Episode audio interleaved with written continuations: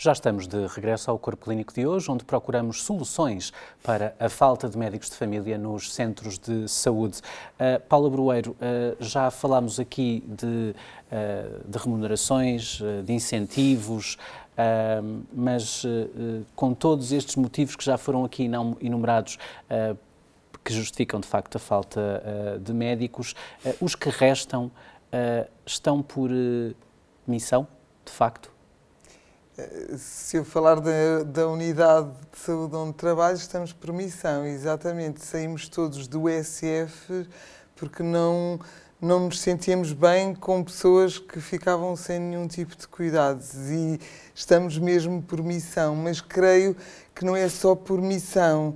O, as, as, unidades, as unidades de cuidados personalizados uh, são inclusivas. Uh, nestas equipas nós temos, nem todos são médicos de família, são aqueles médicos que, que que não tiraram a especialidade, mas que têm uma lista de utentes uh, e que com outros profissionais se sentem incluídos e estão a dar resposta nesta, nesta altura de carência.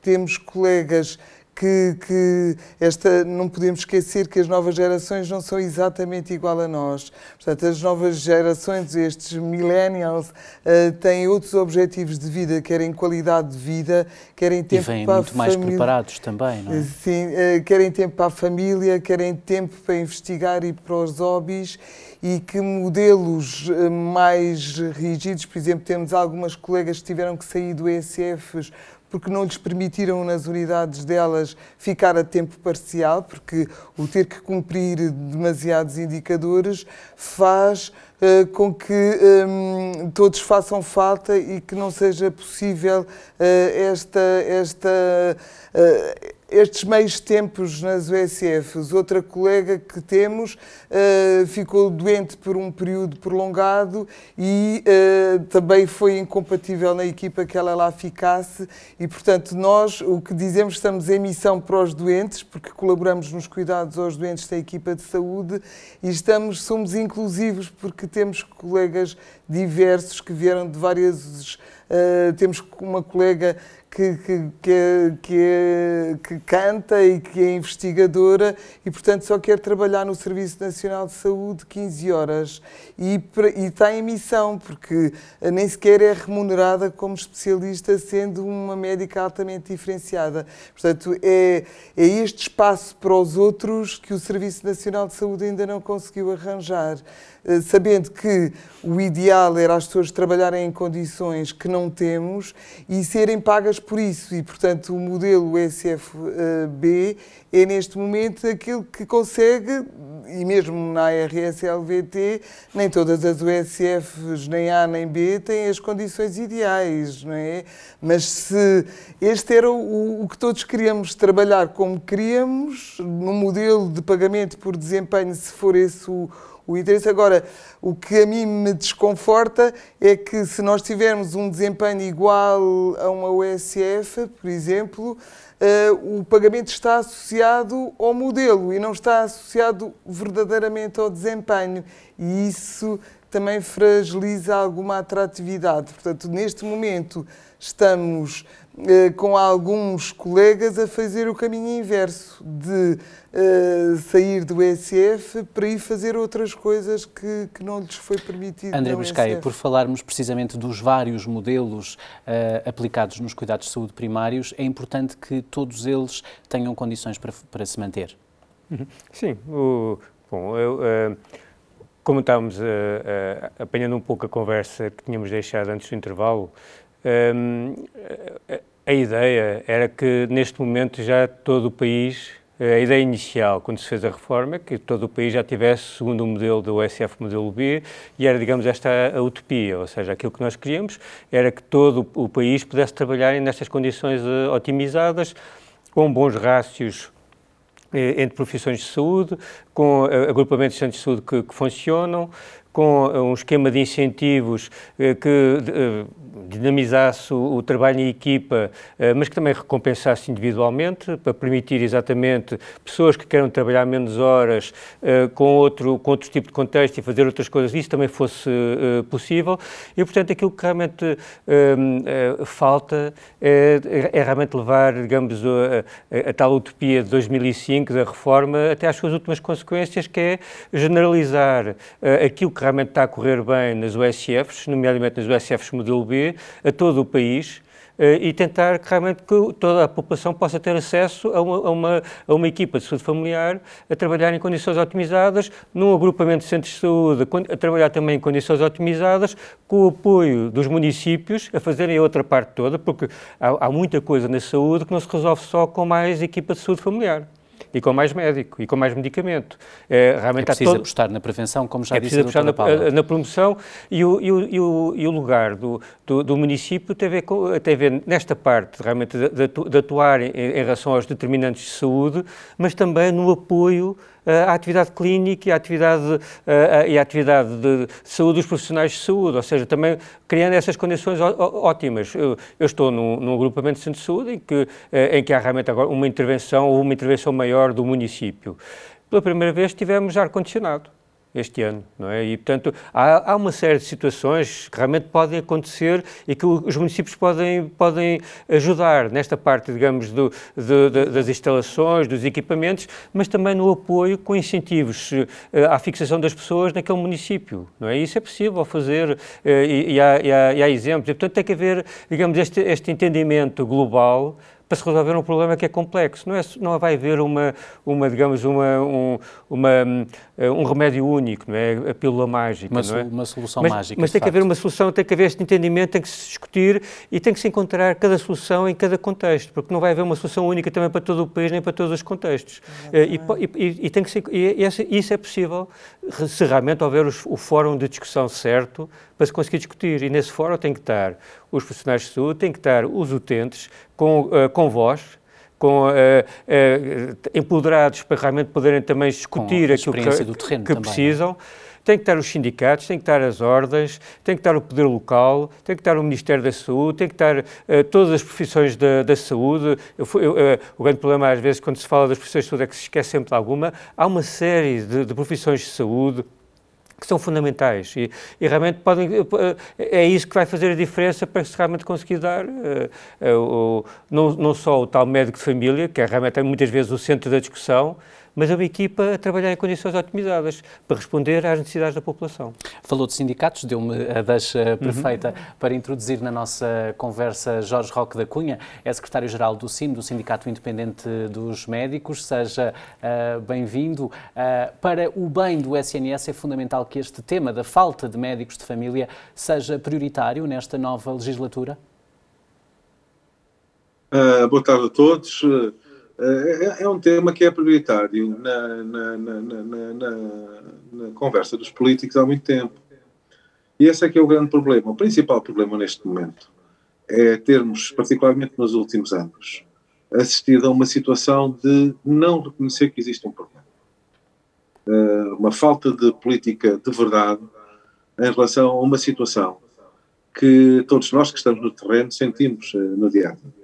Uh, e, e, não tem, enfim, naturalmente que a pandemia veio complicar as coisas, mas a verdade é que há dois anos havia cerca de 600 mil utentes sem médico, neste momento há cerca de 1 milhão e 100 mil utentes sem médico. E a juntar a estes, há cerca de 300 mil, de acordo com aquilo que são as nossas estimativas, que por uma razão de licenças de maternidade, de paternidade, de doença, portanto há muita há, há, muitos colegas que têm, têm, uh, têm certificados de, de incapacidade temporárias uh, longos e perante, perante uma situação destas, qualquer governo responsável, em vez de propagandear uh, a situação, deveria procurar soluções. O Dr. André falou já nisso e a doutora Paula também já falou em algumas das soluções, e era essencial que isso acontecesse, mas a principal questão era justamente reconhecer que existe aqui um problema muito sério. E, sem, e, e portugueses sem utentes, uh, portugueses sem, sem, sem médico de família, causam logo uma, uma dificuldade de não só de simetria de acesso, uh, naturalmente que as pessoas ficam mais frágeis sem, sem, sem, sem, sem essa solução, é a porta de entrada para, para, os, para os cuidados hospitalares, como, como, como todos nós sabemos. É, é, é essencial para, para, para os rastreios, é, é, essencial para o acompanhamento físico e psíquico de, de, dos doentes e por isso é essencial que se encontre soluções para esta matéria. E qual é que é a resposta do poder político?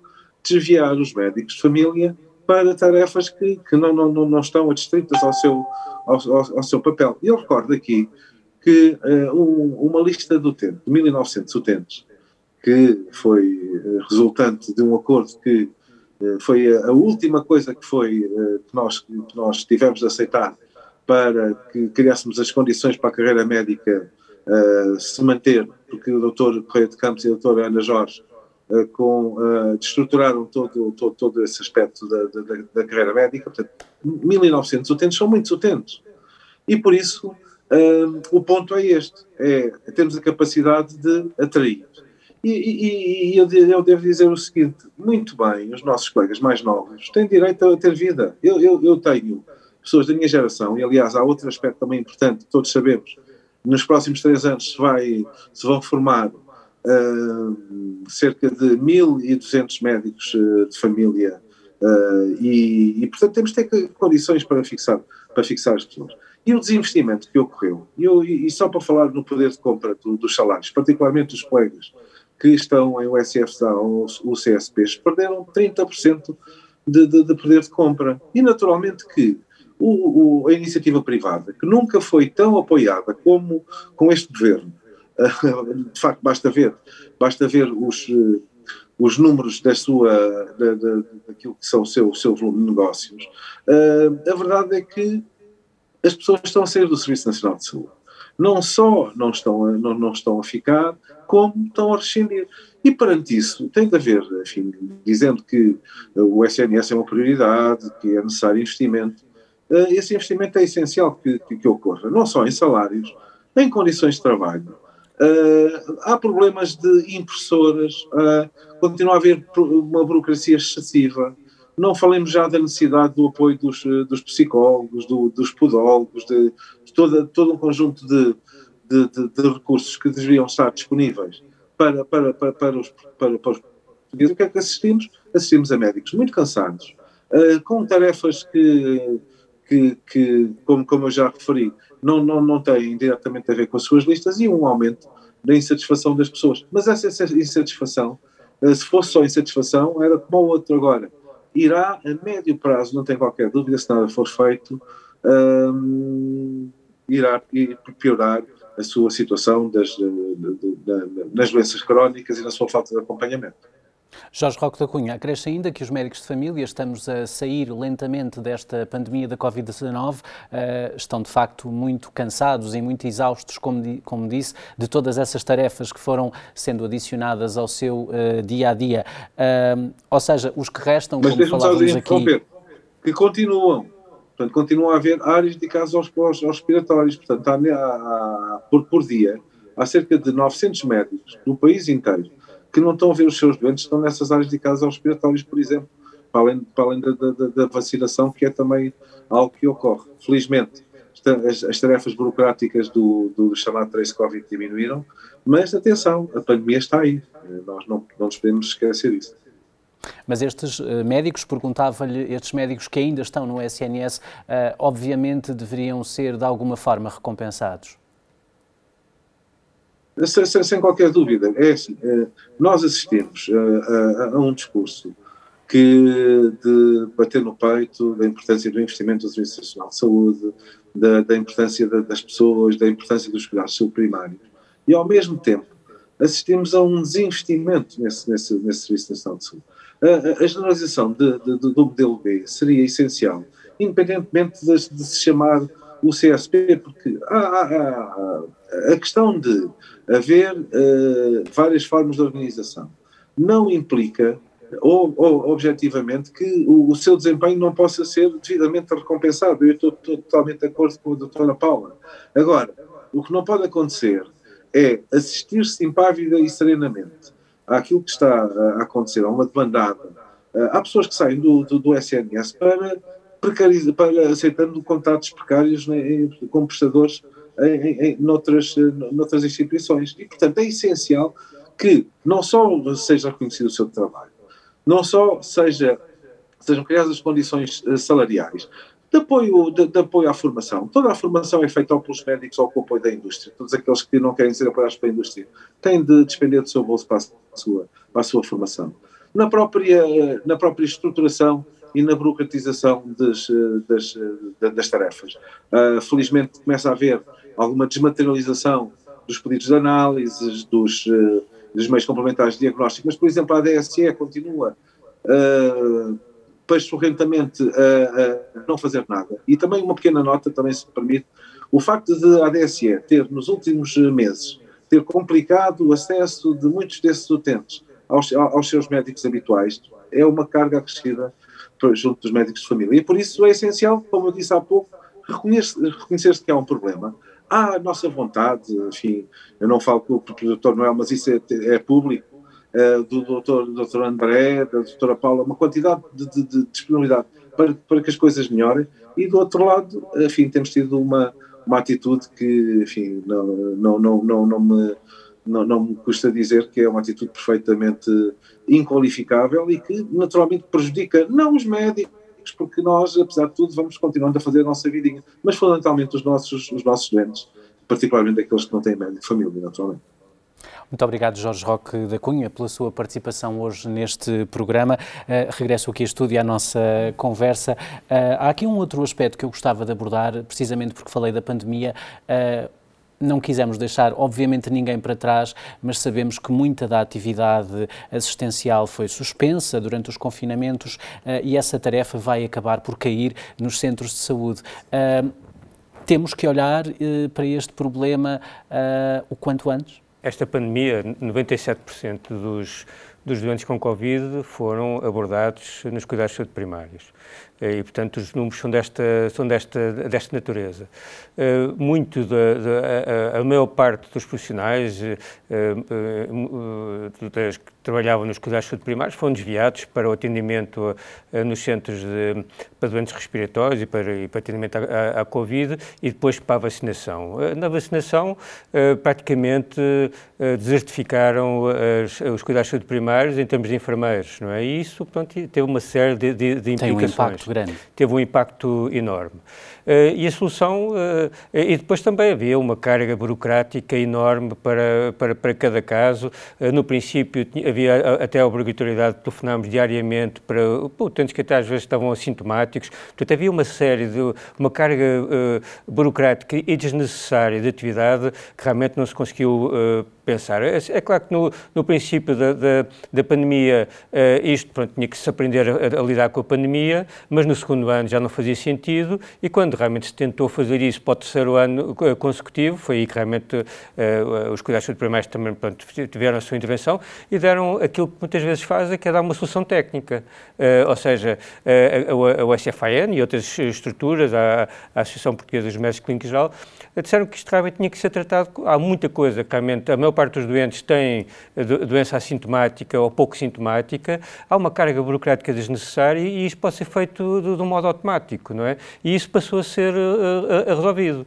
Uh, depois, em vez de drenar as, os profissionais para centros de, de, atendimento de doentes respiratórios, começou-se a integrar dentro da, da unidade, porque a pandemia, na fase em que estamos, tem que ser vista também como pronto, mais uma, uma, uma, uma, realidade que temos que enfrentar, como temos que enfrentar todas as outras. Eh, e realmente ficou para trás, durante dois anos, ficaram para trás uh, os cuidados adequados ao, ao, ao, às pessoas com diabetes, às pessoas com hipertensão, às pessoas com asma. Paulo Brueiro, deixe-me só envolver aqui a doutora Paula, mas era importante criarmos um plano nacional para ajudar a recuperar uh, toda essa atividade assistencial, como também o Sr. Bastonário Miguel Guimarães já sugeriu algumas vezes. Sim, eu creio que hum, tem a ver com a forma como se pensam os cuidados. Os cuidados de saúde primários são cuidados que ou ocorrem no momento ou, ou não, não, são retomados. Não é como uma cirurgia que nós uh, adiamos e que a vamos retomar. E é este, este pensamento uh, do sistema de saúde que não funciona. Portanto, o que eu sinto do o que a pandemia veio mostrar foi as fragilidades e uh, a subalternização dos cuidados de saúde primários perante tudo. Portanto, os cuidados de saúde primários durante a pandemia, o que é que passaram a ser? Quem resolve os problemas que ninguém sabe como é que se resolvem. Nós lá em casa, eu digo sempre, temos uma gaveta de diversos e quando as políticas não sabem o que é que, onde é que vão resolver o problema, é nos cuidados de saúde primários que, que vão encontrar a solução, porque de facto temos as pessoas à frente e temos que lhes arranjar a solução eu creio que nós não vamos retomar o tempo perdido. Portanto, o que nós vamos ter é que começar onde o relógio parou e fazer o melhor que pudermos para o futuro. Não, uh, não é a duplicar consultas, nem a sobrecarregar mais os médicos e os profissionais de saúde que vamos ter retorno. Porque muitos estão exaustos saúde, para mais, não é? não é? Porque isto da pandemia ainda não acabou. Nós continuamos a ser subalternos da, da linha de saúde 24, que neste momento manda os doentes para qualquer sítio perto do, do, de onde estão, mesmo estejam inscritos a, a, meia hora, a 10 minutos e tenham médico de família. É, portanto, é uma anarquia total, uma falta de planeamento daquilo que é a estratégia. Parece que não aprendemos nada com, com a pandemia e isto é, é, grave mesmo depois de dois anos de pandemia. Sim, estabeleço, permita-me só que o tempo vai voando, uh, já regressamos aqui à conversa, estabeleço agora contacto com Noel Carrilho, é presidente da direção executiva da FNAM, Federação Nacional dos eh, Médicos. Uh, Noel Carrilho, do seu ponto de vista, uh, em matéria de cuidados de saúde primários, quais deviam ser as grandes prioridades desta nova legislatura? Olá, boa tarde. Cumprimento a todos eh, os que estão na mesa. Um, efetivamente, o que há a fazer de imediato é mudar radicalmente a perspectiva da tutela em relação à necessidade de, de valorizar os recursos humanos. Um, tem sido insistência nossa, dos, dos sindicatos, dos médicos, um, que é absolutamente necessário valorizar quem trabalha no Serviço Nacional de Saúde, quem trabalha nos cuidados de saúde primários, que, que é aqui o, o, tema, o tema em questão. É preciso uh, perceber um, eh, e deixar bem claro, quando se diz que tudo foi feito, que nada foi feito. Nada foi feito no sentido em que nós não podemos, não conseguimos apontar uma única medida de estímulo por parte deste, deste, deste governo que, que, que agora é, é renovado, uh, que levasse uh, à atração do, do, do, trabalho, do trabalho médico no Serviço Nacional de Saúde. E, portanto, eh, quando nada se faz, não se pode dizer que tudo foi feito. Aliás, mais ainda, eh, as contas estão feitas e se tivéssemos uma capacidade de retenção que nem precisava de ser de 100%, com os médicos que foram formados no Serviço Nacional de, de Saúde, poderíamos, por esta altura, ter um problema, eh, se não nulo, pelo menos diminuto, de falta de, de, de médicos de família. Portanto, isto diz tudo. Se tivéssemos atraído, como era dever de quem nos tutela atrair estes médicos por onde são necessários para os seus centros de saúde, porque eu digo, digo isto muitas vezes, eu posso compreender uh, que médicos com, outra, com, com outras especialidades uh, tenham, almejem outro tipo de, de, de, atividade.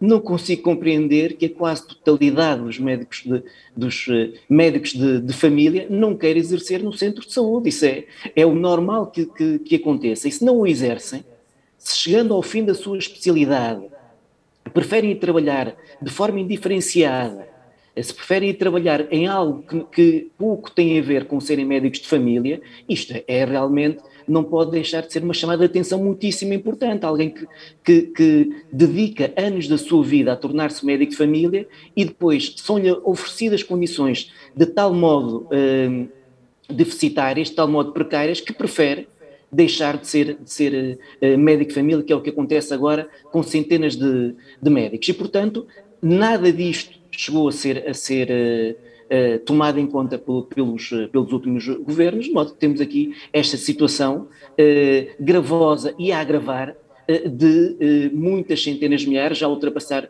um milhão de, de de utentes sem médico de família de forma uh, perfeitamente desnecessária. A, a, a Noel Carrilho, com certeza. Noel Carrilho, não sei se me consegue ouvir, imagino que sim. Eh, Noel Carrilho, mas este é um sim. problema apenas salarial, ou seja, com os privados a conseguirem, no fundo, uh, remunerações superiores ao público, ou é também, como dizia a doutora Paula Brueiro, um problema quase geracional? Os novos médicos preferem ter uma vida mais equilibrada entre as horas que despendem no trabalho e outras atividades uh, particulares? Claro, é um, é um misto, são condições de trabalho a, a, possibilidade de ter uma vida pessoal, familiar, uh, saudável é, é, essencial em qualquer, em qualquer profissão e os médicos cada vez mais estão, estão, um, estão alerta para essa, para, essa, para essa necessidade e, portanto, não se deixam, como, como foi erro de, de, de, de, de alguns de, gerações prévias, não se deixam levar por uma, por uma, por uma vida que, que, não, que não lhes vai trazer nem saúde, eh, nem equilíbrio, nem equilíbrio profissional, nem, nem pessoal.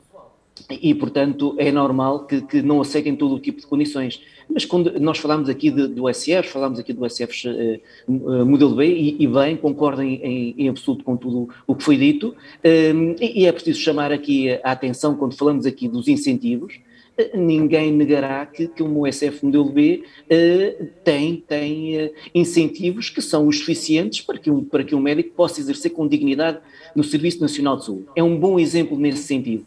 Poderemos, poderá não ser um sistema perfeito, é preciso voltar a, uma, a fazer uma nova reforma deste sistema, com certeza que sim. Mas neste sentido do incentivo, é um excelente exemplo, poder ser uh, poder ser transversal até a outros níveis de, de, de, de cuidados de saúde. E por isso, uh, e havendo até estes estudos que mostram que as OSFs no LV têm um excelente desempenho, nós não compreendemos, nós sindicato, porque é que há cotas. Porque é que em algo que é bom, porque é que em algo que é reconhecidamente de mais-valia, se vai criar cotas?